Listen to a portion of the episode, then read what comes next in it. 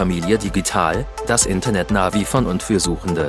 Mit Mario Moha und Georg Brandenburg. Aus dem Business Campus Ehrenhausen in Klagenfurt.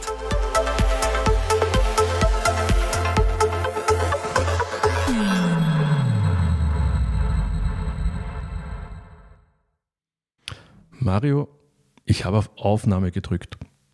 Ausgezeichnet. Das habe ich nämlich vorher nicht. Ähm, ja, hallo Mario. Äh, du wolltest heute mit mir über ein Thema reden, das dir wirklich unter den Nägeln brennt. Schieß los. Genau. Ich stehe vor einer sozialen Unsicherheit bei mir selber und das kommt nicht oft vor. Aber heute ist es das Thema, dass ich versuche, ähm, die, die Medienzeit meiner Kinder zu verschleiern oder zu verschönbessern, wenn man das so schön sagen kann. Ähm, ich war letztens in dieser Situation, dass ich in einer Gruppe zusammengesessen bin von Eltern unterschiedlichsten Alters, unterschiedlicher Kindergrößen und Alter. Und da kam so dann die Frage auf, wie viel Medienzeit denn äh, unsere Kinder haben. Und ich dann auch in dieses Problem reingerutscht bin, dass ich nicht wusste, was ist, was ist zu viel Medienzeit, was ist zu wenig. Wenn ich jetzt sage, ähm, ja, meine neun Jahre alte Tochter darf sich, wenn alles erledigt ist, ihr komplettes Abendprogramm und sie schon im Pyjama ist, Zähne putzen, sonstiges, noch sich eine Serie anschauen, eine Folge, 20 Minuten ungefähr. Ist das zu viel, wenn sie das jeden Tag darf? Oder ist es zu viel, wenn die Jungs den kompletten Nachmittag mit Hörspielen verbringen und eigentlich schon quasi nicht mehr miteinander reden, sondern nur ein Hörspiel nach dem anderen sich reinziehen? Und da war ich in der Verleitung, wirklich andere Menschen, die mir etwas bedeuten, aufgrund dieser, dieses sozialen Drucks, nicht zu wissen, was ist zu viel, zu wenig, zu belügen. Mhm. Mhm. Aha, spannend, ja. Ja, ähm, hm, gute Frage. Wüsst nicht. Ja, also ich glaube, äh, zu dem Medienkonsum, den mein Sohn bei mir hat, ich habe diese Teilzeitsituation, also wo 50 Prozent der Zeit bei mir ist, das erleichtert mich persönlich, weil ich weiß, bei der Mutter hat er weniger Medienzeit. Das heißt, ich kann da ein bisschen lockerer damit umgehen. Aber ja, also diese 20 Minuten bei einer Neunjährigen würde jetzt überhaupt nicht das Problem sehen. Aber was ist da deine Befürchtung? Warum hast du gelogen? Ja, meine Befürchtung ist es wirklich so, dass dieses klassische ähm, Verurteilen der anderen, so, äh, was, die darf jeden Tag Medienzeit konsumieren. Na, bei uns gibt es das nur Freitag am Abend, wird ein Filmabend in der Familie gemacht. Ähm, dann wiederum die andere Seite, die sagen, die ist neun. Warum darf die nur jeden Tag äh, eine Folge schauen? Meine Tochter hat schon ein, ein Handy, ein eigenes Tablet ähm, und, und ein Computer oder ein Laptop zu Hause, darf am Nachmittag eine Stunde Sims äh, spielen, äh, hat ihre Spiele am Handy und auf dem Tablet, die sich selber organisiert und solange sie um 19.30 Uhr im Bett ist, ist mir eigentlich alles egal. Und das war wirklich so diese, diese zwei Seiten, so, die, die mich wahnsinnig verunsichert haben verurteilt zu werden, egal in welche Richtung, als der strenge Vater oder als der, der, der total lasche Vater sozusagen. Mhm, mhm. Ja, das ist spannend, gell? weil das heißt, du siehst ja eh, es gibt Leute, die wesentlich mehr zulassen und Eltern, die viel restriktiver sind. Genau. Das heißt, das zeigt ja eigentlich eh schon mal, dass das total Subjektives ist. Total subjektiv. Ähm, jetzt könnte man durch Experten fragen und die würden uns vielleicht irgendeinen Wert nennen. Ja? Ähm, aber wenn es jetzt um Eltern geht, in Wirklichkeit geht es ja nur darum zu stehen, ich glaube, dass das genau richtig ist oder das nicht genau richtig, ja, aber für mich passt. Ja. Ähm, und das musst du halt für dich klar haben. Warum passt es denn für dich, wenn sie jeden Tag 20 Minuten schaut? Ähm, ich finde nichts Schlimmes dabei. Also warum passt es für dich und warum passt äh, anderes nicht? Weil letztendlich, wenn, die andere, wenn du Angst davor hast, von anderen verurteilt zu werden, heißt das ja umgekehrt und ich nehme mich da jetzt ja überhaupt nicht aus. Wir urteilen ja wahnsinnig gern über andere. Genau. Und so wie du schon sagst, wir, wir haben ja auch in anderen Folgen mit Experten schon über das Ganze gesprochen und da gibt es ja Statistiken und, und, und an Leitfaden quasi schon so, ab welchem Alter ist wie viel Medienzeit voll okay, ab welchem soll es noch gar nicht sein und so weiter.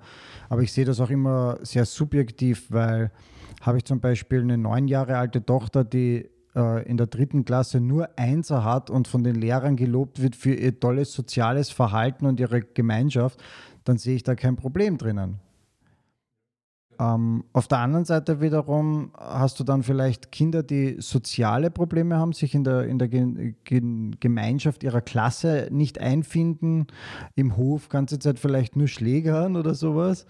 Ähm, lasse ich den dann Lego Ninjago schauen, wo es im Endeffekt noch mehr um Kämpfen geht, obwohl die ab sechs ist und er aber vielleicht schon zwölf ist. Also weit weg von seiner Altersbeschränkung aber vielleicht nicht unbedingt gut für seine Entwicklung ist. Und ja, du sagst es, es ist eine total uh, subjektive Ansicht eigentlich und das sollte jeder Elternteil, glaube ich, für sich entscheiden. Aber warum haben wir diesen, diesen wahnsinnigen sozialen Druck? Und wir haben das ja auch in unserer Community immer wieder Feedback gemeldet bekommen, dass, dass die Leute ein Problem damit haben, anderen zu sagen, wie viel Medienzeit ihre Kinder haben. Ja, ja, was sagt das über uns aus? Ja? Also, ähm, was sagt das über uns aus? Ich finde das jetzt ganz spannend, ja, weil letztendlich äh, als Eltern sind wir halt in unserer eigenen Verantwortung und haben in dem Sinn keine Vorschriften. Ja. Die Vorschrift, dass das Kind in, irgendwann in die Schule gehen muss, die gibt es eh und solche Geschichten. Ja.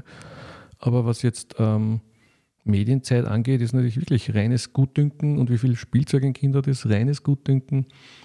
Und ja, genau. ja, ja. Was, das ist eigentlich schon spannend. Also ich sehe da jetzt so, diese, eben wirklich diese gesellschaftliche Ebene. Was sagt das über uns aus, dass wir auf jeden Fall der Meinung sind, ähm, also wenn du Angst hast vor verurteilt werden, dann impliziert das für mich schon sozusagen, dass du selber ein stark urteilender Mensch bist, weiß ich nicht. Ähm, ich nehme es auf meine Kappe, ja, ich kenne das sehr gut. Also ich bin, ein, der, der Roland Thüringer hat das ja vor Jahren in einem Programm so super auf den auf den Punkt gebracht, finde ich, wo er gesagt hat, das Wort weltfremd ist halt dafür so absurd. Ähm, weil wenn Leute jetzt äh, nach irgendwas streben, was mir selbst überhaupt nicht äh, nahe liegt und so, dann verwendet man so Spinner oder weltfremd oder eben solche Begriffe. Und dann hat er eben das Beispiel genommen von der Autobahn, wo man selber mit 100 km/h fährt, aber wehe vor dir fährt einer, der fährt 90 und du kannst ihn gerade nicht überholen. Dann wirst du so ungeduldig und was schleicht denn der da so? Und wehe, du überholst gerade mit 100 und hinter dir kommt er mit 120 und drängelt. Was ist denn das für ein Raser? Ne? Also es reichen eigentlich ganz geringe Unterschiede schon, von, die von unserem eigenen Verhalten abweichen und schon haben wir eine Meinung. Ja, und halten einfach das, was wir tun, für das einzig Richtige oder äh, das Beste überhaupt. Und ja, das ist eigentlich spannend. Ähm, es wäre ja, also man, man nimmt sich halt dann nicht die Zeit, glaube ich, in den Diskurs zu gehen. Aha, warum lassen du so viel zu oder warum bist du so restriktiv? Ja? Äh, ich könnte aus dem auch einen Gewinn ziehen, wobei natürlich tue mir relativ leicht meinem Kind dann vielleicht mehr Medienzeit zu gewähren, als sie wieder einzuschränken. Das ist mir schon klar. Ja? Du hast gerade was ganz Interessantes gesagt, äh, was bei mir bildlich etwas sehr hervorgerufen hat mit der Autobahn von Roland Thüringer, das Beispiel. Ich glaube, dass du als Elternteil, und das war gerade so der Lichtblitz beim Lichtblick bei mir, Lichtblick bei mir. Ähm, ich glaube, du musst dich in deiner eigenen Welt wohlfühlen und die musst du erklären können. Klar, wir haben unseren gesetzlichen Rahmen als Eltern. Wir müssen dafür sorgen, dass unsere Kinder was zum Anziehen haben, dass sie eine, eine, eine, eine Schulbildung bekommen, gell? egal ob das jetzt das Freilernen ist oder äh, der, im normalen Schulkontext. Ähm, wir müssen ihnen zu essen, anziehen, die, die ganzen Geschichten, diese, diese gesetzliche Rahmen. Es schreibt uns aber niemand vor, wie wir unsere Kinder erziehen. Ob, ob, ob, es sagt niemand, dein Kind muss Bitte und Danke sagen können. Das ist eine, eine gesetzliche Norm, würde ich es jetzt mal nennen. Das ist das, was das, also eine, eine gesellschaftliche Norm. Das erwartet die Gesellschaft von uns, dass sie bitte Danke sagen können, dass sie vielleicht höflich zu älteren Menschen sind, äh, diese ganzen Geschichten. Genauso ist es aber auch vielleicht ein, ein gesellschaftlicher Anspruch, ähm, in all diesen Welten äh, unter Anführungszeichen perfekt zu sein. Und ich glaube, aus diesen Regeln müssen wir ausbrechen. Und die Frage, die du vorhin gestellt hast, gell, ist eine, die ich gerne allen Leuten da draußen nämlich mitgeben möchte. Ähm, warum, warum muss mein Verhalten zu, die anderen zufriedenstellen? Ich muss meinem Kind erklären können, warum es nur 20 Minuten jeden Abend schauen darf und ihre beste Freundin eineinhalb Stunden. Und wenn ich mit dieser Medienzeit zufrieden bin und mich wohlfühle mit dem, dann kann ich es meinem Kind auch erklären. Und ich glaube, das ist auch etwas, was ich gern unseren Hörern und Hörerinnen mitgeben würde. Man muss sich einfach in seiner eigenen Pocket sozusagen wohlfühlen. Man muss sagen können, meine Erziehungsmethoden finde ich gut. Ich finde die Medienzeit gut. Und nur so, glaube ich, kommt man auch in das Gemeinsame. Und so wie es die Andrea in unserer ersten Podcast-Folge gesagt hat, das gemeinsame Gestalten der Medienzeit mit den Kindern. Warum möchtest du denn mehr Medienzeit? Was möchtest du in dieser Medienzeit anfangen? Vielleicht möchte das Kind gerne Starmania mit der Mama gemeinsam schauen. Möchte gar nicht alleine irgendeine stupide Serie anschauen, sondern gerne einen, einen, einen Song Contest. Ja, ähm, also eben, genau, sehe ich auch so. Du musst, du musst mit dir im Reinen sein. Ganz wesentlich, glaube ich, ist es, äh, und, äh, habe ich jetzt noch nicht so, aber auch heute schon sage ich meinem Sohn gelegentlich, ja schau, die Mama macht so und ich mache so. Und ähm, dass er das einfach lernt, damit umzugehen, dass es einfach x beliebig viele Maßstäbe gibt. Es gibt nichts Absolutes. Und ich bin mir sicher, irgendwann kommt auch du, der darf um drei in der Früh noch dieses oder jenes. Äh, warum darf ich nur bis zehn fortgehen? Also das kommt dann später halt, jetzt noch nicht alle diese Dinge und, und letztendlich musst du für dich das richtige Maß finden. Gell? Und das ist, das ist eine ordentliche Herausforderung. Ja. Ähm, aber ich glaube auch eben, es gibt da nichts zum Lügen, sondern ja, ich mache so, weil ich so für richtig halte. Und, und wenn dann andere glauben, sie müssen über dich urteilen, dann ja, ist eigentlich, wäre eigentlich cool, ihnen den Spiegel vorzuhalten. Ja. Sagen, was hast du für einen Grund, über mich zu urteilen? Überhaupt keinen. Du machst das so, ich mache so. Punkt. Ja.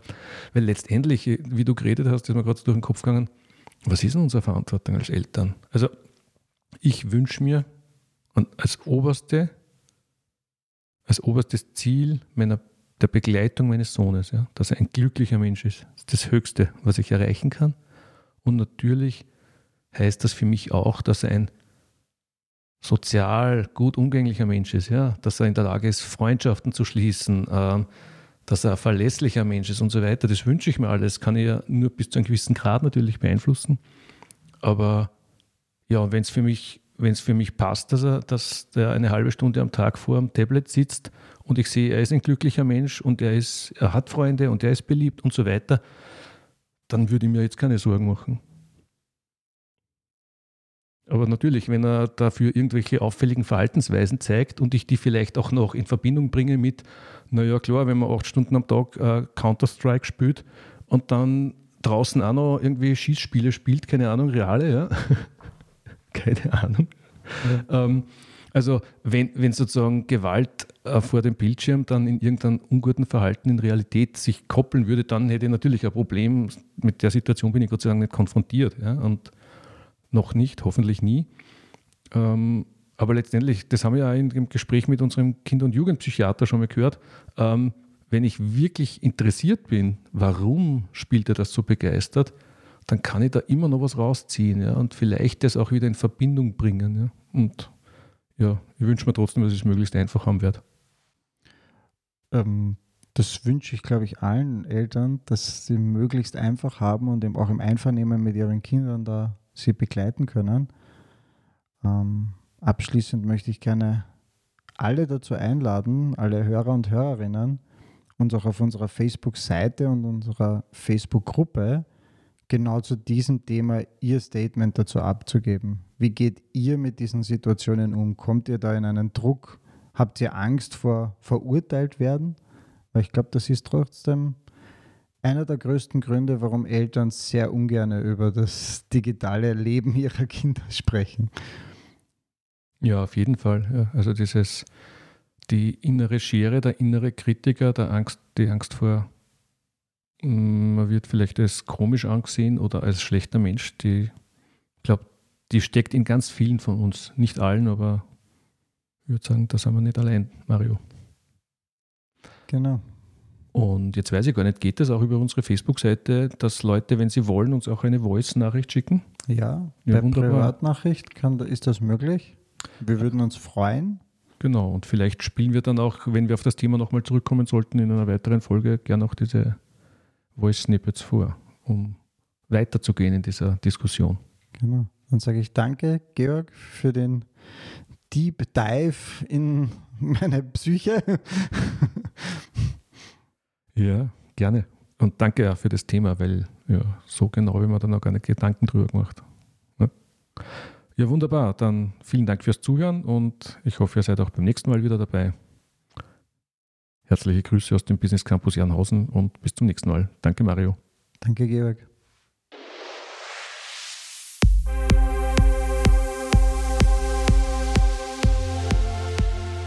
Liebe Hörerinnen und Hörer, wir freuen uns, wenn ihr auch das nächste Mal wieder zuhört.